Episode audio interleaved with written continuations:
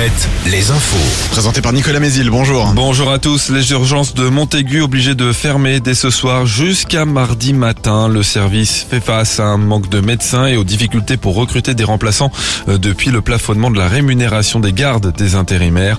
En Vendée, déjà, les urgences de Luçon vont fermer la nuit prochaine pour la troisième nuit consécutive et la maternité des Sables d'Olonne ne peut toujours pas reprendre les accouchements. Guy Trompa, le père de Kevin, tué avec sa compagne Leslie fin novembre dans les Deux-Sèvres, sera jugé le 2 juin prochain. En attendant, il est en détention provisoire. L'homme de 50 ans est mis en examen pour instigation à l'assassinat et menace de mort. Il aurait proféré ces menaces sur les réseaux sociaux en proposant une somme d'argent à quiconque tuerait les suspects des meurtres ou leurs proches.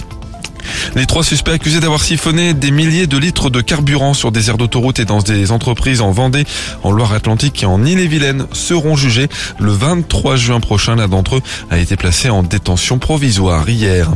700 personnes casseroles en main ont accueilli Emmanuel Macron à Sainte ce jeudi. Le chef de l'État a présenté sa réforme du lycée professionnel.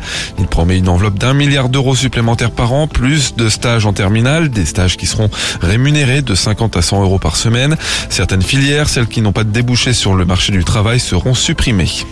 Une instance pour le rattachement de la Loire-Atlantique à la Bretagne va voir le jour. Près d'une trentaine de collectivités favorables à une consultation citoyenne sur ce sujet se réunissent aujourd'hui à Nantes, au château des Ducs de Bretagne.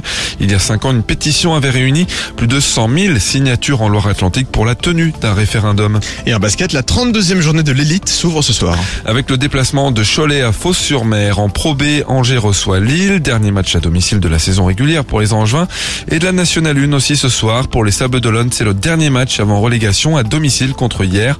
Les Sablés espèrent obtenir le meilleur résultat possible dans l'espoir d'un repêchage si jamais un club de National 2 ne pouvait pas monter. Les sorties du week-end, l'humoriste Laurent Baffy ce soir au Casino de Saint-Gilles-Croix-de-Vie, au Sable d'Olonne.